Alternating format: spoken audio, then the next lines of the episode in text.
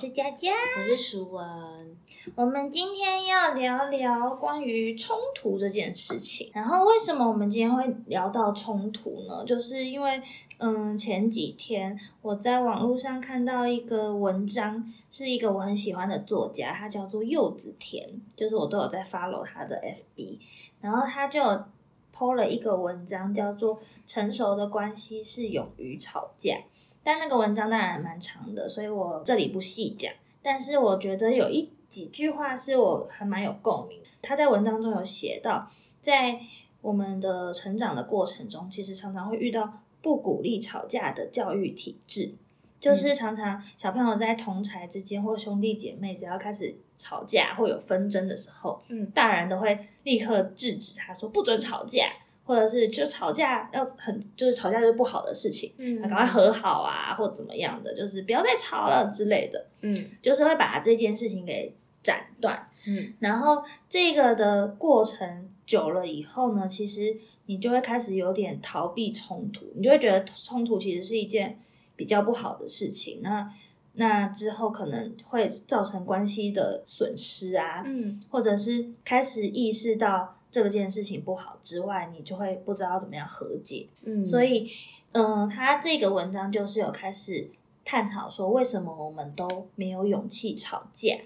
那他当然会有一些他的观点，但我们今天就会来聊聊我们自己的一些想法和观点。然后我当时看完这个文章，我第一个直觉的想法就开始反反省我平常在教育上。对，因为常常我们在幼稚园上课的时候，也会遇到小朋友吵架。那我当下的确也都是比较常做的方法是制止，就是请他们自行和解，或者是我就直接出面去调解。嗯嗯，有时候我会交给他们自己去面对这个冲突，我就不插手。但有时候我就会为了可能课程的进行，或者是秩序上的安排。我就会当机立断的，可能实现实施惩罚，有可能就是直接两个人去旁边站着休息一下，或两个去旁边先离开我们这个活动，因为你造成我们的秩序上的混乱，嗯之类的。对，有时候我会做一些现场的调整，但是这个冲突会不会影响到未来这些小朋友在面对冲突是以后的一些心境的调整？那也是我当下有一点突然。警觉到的事情，就哦，我们真的是生活在一个很容易有冲突就会立刻被制止的环境，嗯，所以呢，在这个这样的环境之下，你到底面对冲突的能力和你对于和解的能力，到底是有没有被训练起来？嗯嗯，导致我们现在长大了以后，是不是真的面对很多冲突，或者是？不管在人际关系上的冲突，我是不是应对都不是那么优秀，或者是为什么大家都一直强调沟通这件事情？嗯，然后有很多人还是沟通很失败，就职场上还是会遇到很多不一样的冲突状况。那到底要怎么样去应对，会让我们呃双方都会比较舒服，嗯，和可以比较顺利的完成我们的目标？对，其实佳佳当下有传那个。就是那篇文章给我看，但我看完的第一个反应是，我就是不喜欢吵架。我我不是说冲突就一定要吵架，而是说，就是吵架这件事情，我自己个人是真的不喜欢，是因为我自己在吵架的过程当中，我会发现我思绪很乱，而且我头会很胀，我会有一点就是失去理智，或者是我没有逻辑性就不会那么强。嗯，所以其实。呃，吵架这件事情是我很不喜欢的，因为我会觉得我自己好像讲出去的话也伤到人。嗯，但是这件事情其实面对冲突这件事情是要学习的。嗯，就很多时候其实呃，吵架啊冲突的处理，也就说这个也许可以把它归类成人际关系上面的那种学习。我在想说，他提到说，当时可能父母啊长辈啊叫他们不要吵架这件事情。嗯。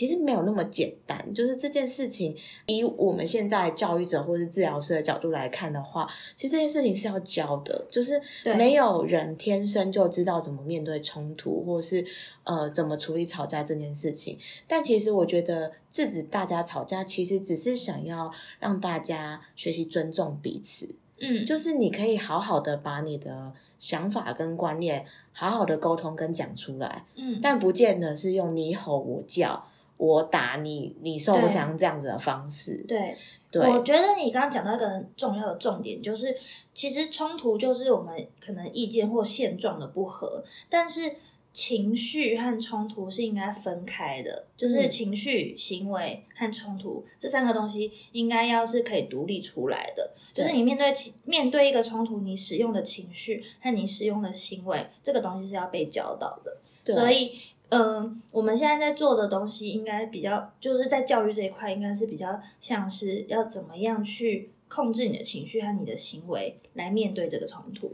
对，因为像你刚刚讲的那个，你说你在就是带小朋友的时候，嗯其实那个部分其实很困难，因为你是在带团体，你不可能为了他，然后你停下所有的脚步去处理他们两个的纠纷。嗯，对，所以我的意思是说，这个部分其实也要同时提醒，就是小朋友周遭的人，不管是呃家长啊，或长辈啊、亲戚啊、兄兄弟姐妹，也许年纪落差比较大的，就是要多一份心去好好耐心的去跟他讲说，哎，我们面对冲突或是面对吵架的时候，也许我们可以怎么做？嗯，对，因为我相信世界上有一部分的人都会觉得，这到底有什么好学的？就是你天生就要会这些啊。嗯，或者是这到底就是有什么好教的？对，但是其实对于我来说，我会觉得很多事情我们就是学，就是就是慢慢学。你没有经验过，所以你本来就比较不熟悉。嗯，但我们今天聊的面向会是内在冲突还有外在冲突。内在冲突可能就是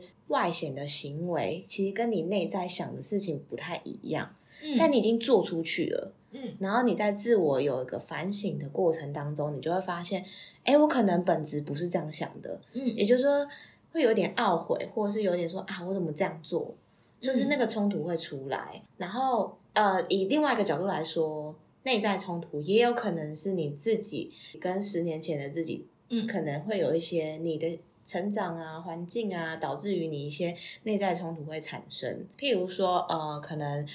十年前的你本来期望现在的你可能有一些事业上、经济上的进展期望，期望，你说的是物质吗？不管是人格特质，或者是你自己哦为自己的规划，嗯但其实你真的走到这个年纪以后，你才发现，其实这过程当中，也许有一些你是当初没有料想到的。嗯，比较像是自我实现的期待。哦，就是你未来十年和你以前十年或二十年各个阶段不同的想象和你现实呈现的状态的对冲突。对对对，也就是，可能是你在外在面临到一些冲突，然后其实不论你有没有处理完，然后可能在夜深人静吗？反正就是自己一个人的时候，嗯，你就会开始有一些内在的冲突开始，就是慢慢的浮现对。嗯，然后外在冲突应该通常大家都比较好理解，就是在人际生活上啊、工作上啊、亲情、友情、爱情之间，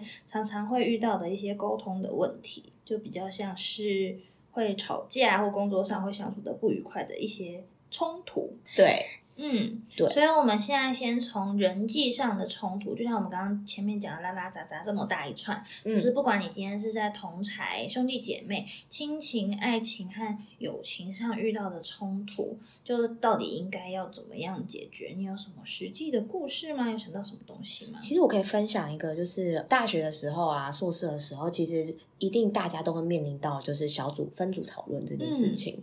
那就是分组讨论，我相信随着你自己年纪不同，你自己的转变也不太一样。我自己的经验是觉得，我在大学的时候也是会比较不太愿意分享我想法的人，对，或是会觉得我自己知道的东西其实也不够那么多。嗯，然后去做分享跟勇于讨论。那也许是这个团体，或是刚好那个时候给我的氛围是不安全，或者是我觉得就是我讲出去会得到的结论是批判。呃，在大学时候的我可能就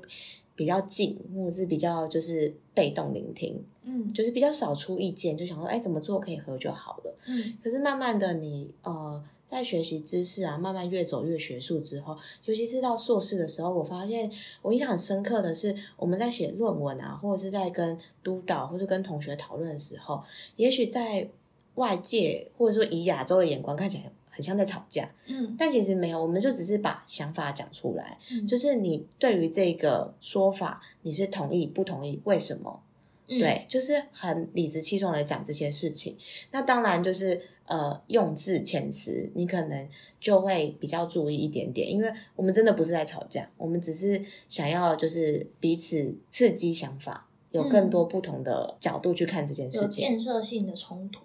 对对对，举例来说，可能也许音乐治疗它到底定义是什么？对对，这件事情就可以很很有非常多的讨论，想法都不一样。对，而且从不同像我们过去讲的很多的取向去看音乐治疗，真的角度也就都不一样。那你去分享，你可以讲说为什么？也许你结合到你自己的经历，但不是说。你害怕去跟人家说，或是你害怕去跟人家讨论这件事情，嗯，对，所以我觉得说，随着你的年纪成长，跟到了可能知识面啊，或者是一些呃学术的东西，你要越来越深入的时候，其实它就是一个有点哲学的概念，你知道吗？就是当你的知识越走越深的时候，对对对对，就会有一种说。你好像自己独立门派，就是好像那种很孤独 哎。对对对，但是你有你自己的，就是你有自己的理论，你有自己的基础，这个角度你去很肯定的说，我就是这样认为的。嗯，对。呃，我觉得很有趣的是，我记得我那时候硕士在写个案报告的时候，就是最后一篇就是 dissertation 的时候，老师在跟我讨论说，他其实并没有要批判你，他只是想要问你为什么，嗯，然后再往下挖为什么。对，对他好的也呃，也不是说好的，就是他希望你正反面都去想他，嗯，对，不同角度去思考。对，可是当下的我其实是有点委，就是也不是委屈，就是可能在讨论的当下觉得，呃，为什么要一直被问为什么？嗯，就是可能是带着一一种自卑的心态嘛，就觉得哦，我好像读的不够，就确实也是读的不够，就是你要再继续再多挖一些出来。对，所以那种自卑的心态，或者是觉得哦不足的那个心态。不自信的心态其实会伴随而来。嗯，对。像我觉得我的冲突啊，就是在人际之间有分蛮明显的两种，一种就是亲情之间的冲突，因为我在家里就是处属于你知道娇生惯养的。宝贝女儿，就是我在家里算是爸妈都还蛮，我们家的沟通方式都是还是蛮顺从小孩的话，嗯，就是蛮尊重小孩的想法和意见，所以在家里必须自身反省的说，就是常常跟父母讲话的口气不是那么好，嗯，就是很直接，嗯。就是我现在就是不想要干嘛，我等下再去弄啦，类似这种。所以其实我觉得我在亲情之间的冲突常常是被包容的，就是我是一直射箭的那个人和射刀的那个人，但是因为父母就是无怨无悔的付出和那个爱的包容，所以常常在亲情之间的冲突，我觉得。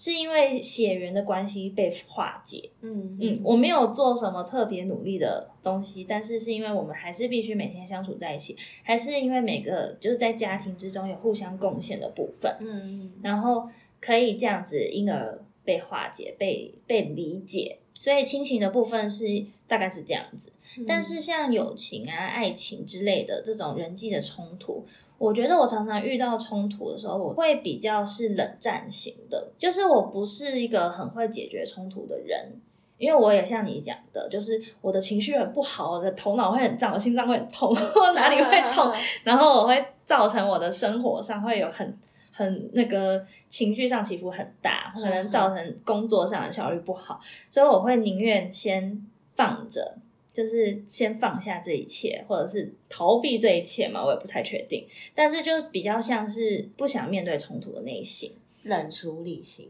但你有到逃避吗？我的意思是说，你虽然是冷处理，但是你这个人还在这些事情当中。对，但是对，就像我呃，我我现在要讲了，好，就是你当你逃避到一定的阶段的时候，他这这件事情是没有被解决的嘛？嗯，所以他当然就是我们还在这当中，嗯，不管是亲情友情，就之后还是会遇到相同的状况，除非你跟这个人就是分开了，再也不会相见了，或者是分隔两地，就是完全没有交集，那就算了。但是有时候就是要怎么样去化解或去化解这个问题。我觉得我会先用一些其他的善意的举动去去化解这件事情，就是先会找台阶下，我会找台阶下，对，而且我会释放出，就是我还想跟你和好，但这个问题或许没有解决哦，这个问题可能还是被放在一边，但是我会先试出善意，表示我还是想要跟你这个人相处在一起。嗯。就比如说约个吃饭啊，或者是譬如说在某一个方面无条件的帮助他，嗯。对，然后这个这个状况就是可能如果那个冲突不是很明显的、很重要的冲突，就是不是真的生活上、工作上一定会一直遇到、一直遇到的冲突，这个冲突就就还好，就会被修复关系。嗯。但是如果这个冲突是工作上一定会遇到，或者是无法避免的冲突的话，嗯那我觉得就还是会透过这样的修复关系之后，才会再好好的说，我觉得就是再再去沟通这件事情。嗯嗯嗯。但是冲突的当下，我一定都是先逃避和冷处理。那我有个疑问是，嗯你们从冲突，就是你们经历过冲突，那我一说，不管是爱情、友情，嗯我觉得亲情一定会血血缘关系，所以通常都会被包容。我自己其实也是。那我的意思说，可能友情啊，或者爱情之类，你们经历过这些冲突，那你们有因为这个冲突而把自己的一些零零角角修掉吗？我觉得我目前还没有 修掉太多零零角角，嗯。就是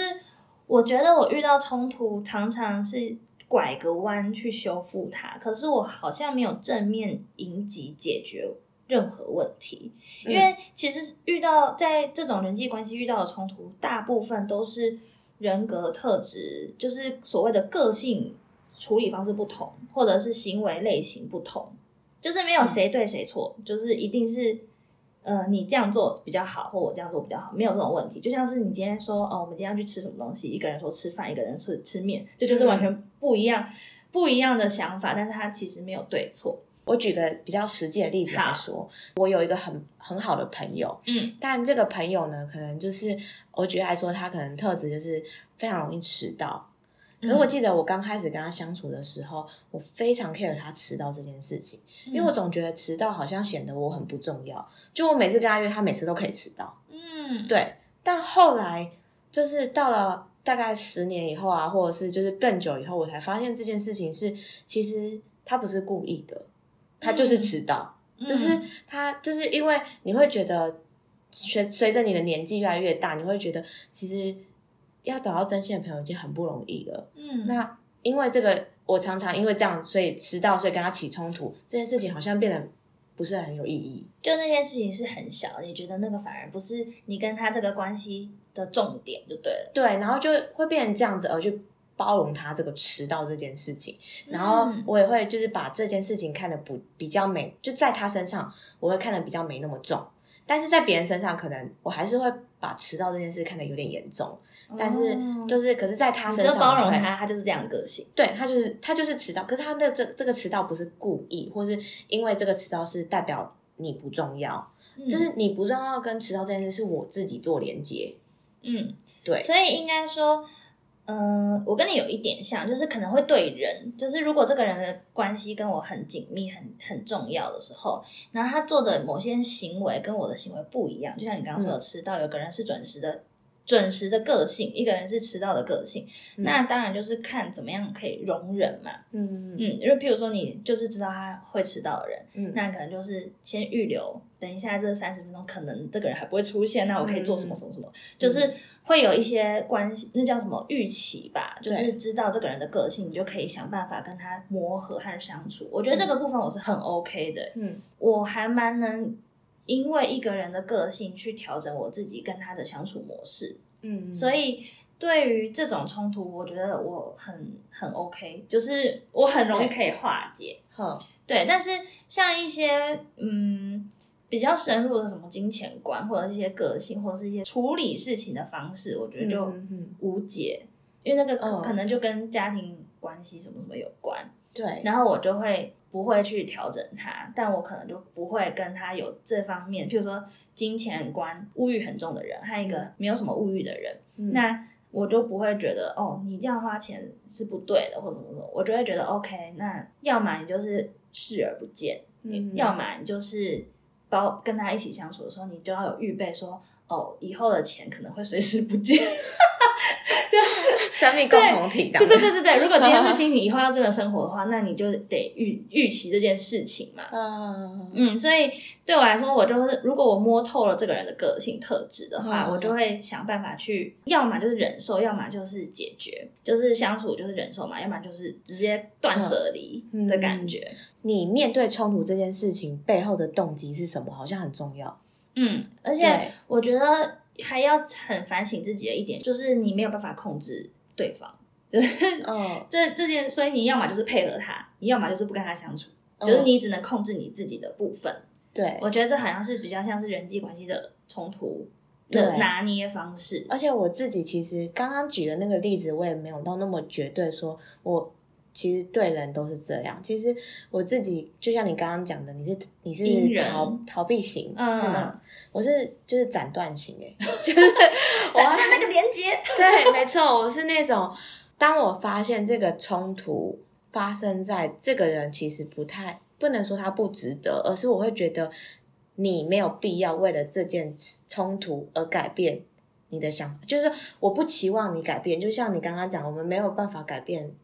另外一个人，嗯，那其实我会觉得，那就维持这样就好了。我没有要你为了这件事而改变，我也觉得你就维持你自己这样的想法就好。因为可能我跟这个人的关系没有到很深，嗯，那我就会处于就是整个斩断我跟他的关系。我举个例子来说，就是我之前有在外面跟人家一起租屋的经验，嗯，而且我有点大胆，是跟陌生人一起租房子，嗯，对，然后。那个陌生人真真的是完全陌生，因为就是网络上找，然后合租房子这样，然后那时候就想说要便宜一点，所以我就跟他合租了房子。嗯，但其实住了大概半年，其实我发现生活习惯真的差蛮多的。嗯，然后其实我自己的生活也被影响到了。对，所以后来我就呃，我发现我真的有点受不了了。我受不了的点是因为我身体已经有有状况了，就是我可能就是睡眠没有到很足啊，可能我的精神没有办法很集中，甚至我体力有点不支这样子。所以后来我就非常斩钉截铁的，就是这个这个消失。嗯，然后消失之后，因为你不是提前结约，你大概就要预留一个月嘛。对，所以我就消失了以后，我还其实多付了一个月。然后才那一个月开始，我还算很准哦，就是多付的那一天起，我才跟他们提这件事，所以让他们有一个月的预预备时间。嗯，对，看他们是要找下一个人，还是要继续，就是把我的部分去平分掉这样子。对对对，就是我的意思说，我会觉得其实大家生活习惯也就这样。那我也知道每个家庭养出来的习惯就这样。那我们就是都是陌生人，其实你不必为我做什么改变。对对，因为我们也就短短的过客。对，所以我就会斩钉截铁把这段关系整个切断。所以就像我说，要么就是容忍，要么就是不要跟他交集，对不对？对。所以就是对，就像你说的，斩断型看就是看你包容型或什么的。对，因为我的动机是觉得我其实没有很重要，对我只 是对世界上的一个尘埃。对，所以我就觉得就是没有太重要，所以这个的动机是觉得你就维持就好了。我我也没有想要改变，我也不希望就是我去跟你磨合，然后你改变了什么，然后。之后你可能怨我说哦，我就是为了你这样子啊，怎样的？嗯，不需要。对对对对对，我所以我们现在要进入到第二个部分。对，第一个部分讲太久了，但是我们刚刚讲的人际之间就是亲情、爱情、友情，其实相处下来，就是如果你要永久相处下来的话，你就是看你要怎么样去调和嘛，或者是面对。但是如果我们今天是在事业上，譬如说在一个公司里，或在一个团队里。他可能没有办法那么说斩钉截铁的说逃避不跟他交集就不交集，因为你明天还是得上班，或者是这是这个 project 还是得一起团体完成。那这种必须要在非常不舒服的冲突中又要达成一定的共识，嗯，我觉得这个是另外一种冲突面。但是其实，在团队里面有冲突的时候，其实是一件蛮好的事情，诶，因为我后来发现这个冲突是造成这个团队有一。一定的紧张度，然后他们才可以好好的去关心，有一部分的向心力的感觉，然后好好的去正视现在遇到的状况，然后又提出完全不一样的呃意见，或者是不同角度的想法，然后你知道促使大家到大脑动起来，就是让大家的大脑开始思考，然后一起去检视我们现在的状况，一起去解决。那当然，最后可能或许会得到一致性的共识，但是这一致性的共识，当然是有些人一定是愿意的，有些人是心里可能只是服从，但是他其实不高兴。嗯，对，所以这这个团体之后又会面临一个筛选的感觉，就是这个团体可能服从的人就会又会变成一个小小团体。那你不服从的人，可能之后就是解散或分化。嗯，所以这算是一个好的一个过程。嗯，因为这个冲突是促使你找到更多志同道合、更多想法，或甚至你可以接纳更多想法和意见的一个过程。好，嗯，所以在事业上遇到冲突的时候，我觉得我大部分是提出想法和解决问题的那个人。嗯嗯，但是。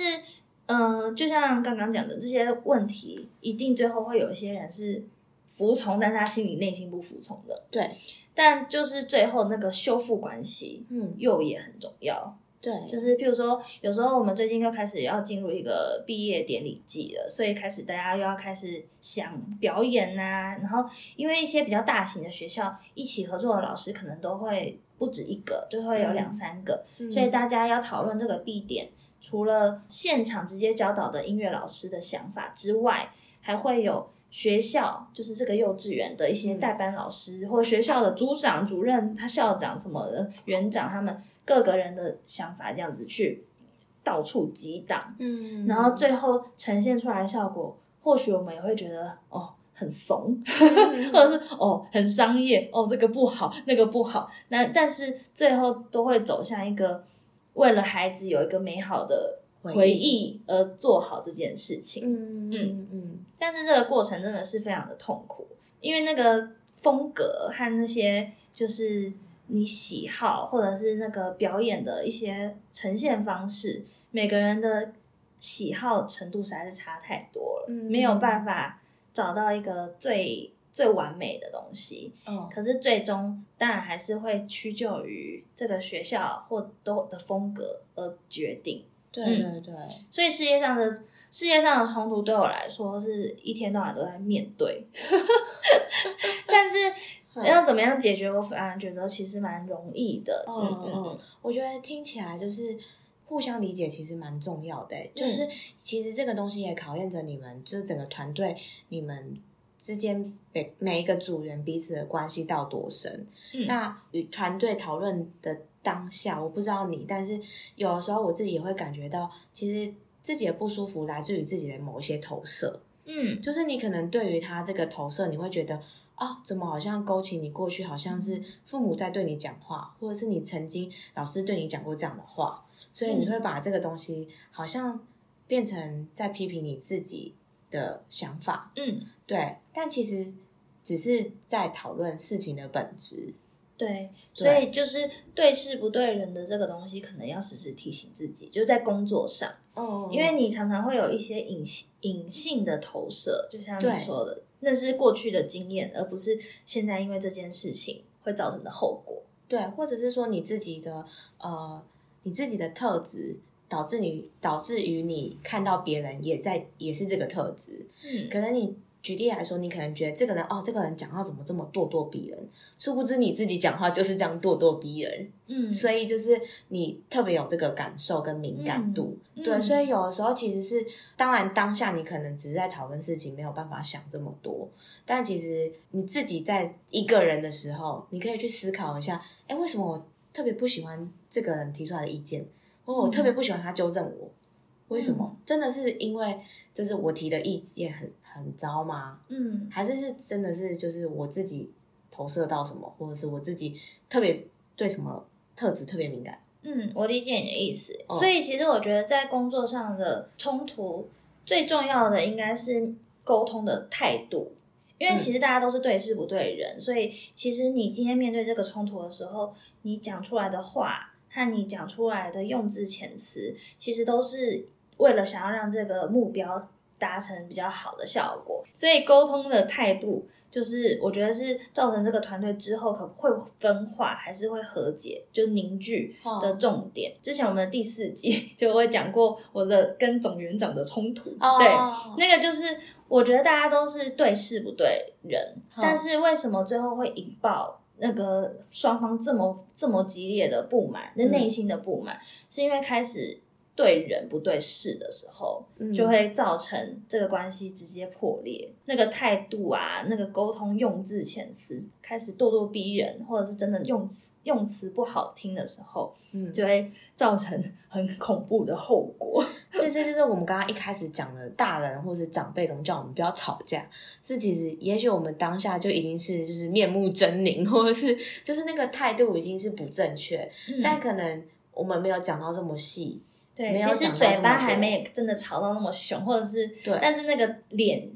表情，他整个拳头都起来了，他行为可能已经让人家开始看到，第三者看到你，你们已经冲突很激烈了，对，所以才会制止。一句话说不要吵，或是不要就是停住这样子。嗯，通常小朋友讲话应该就是很大声，对，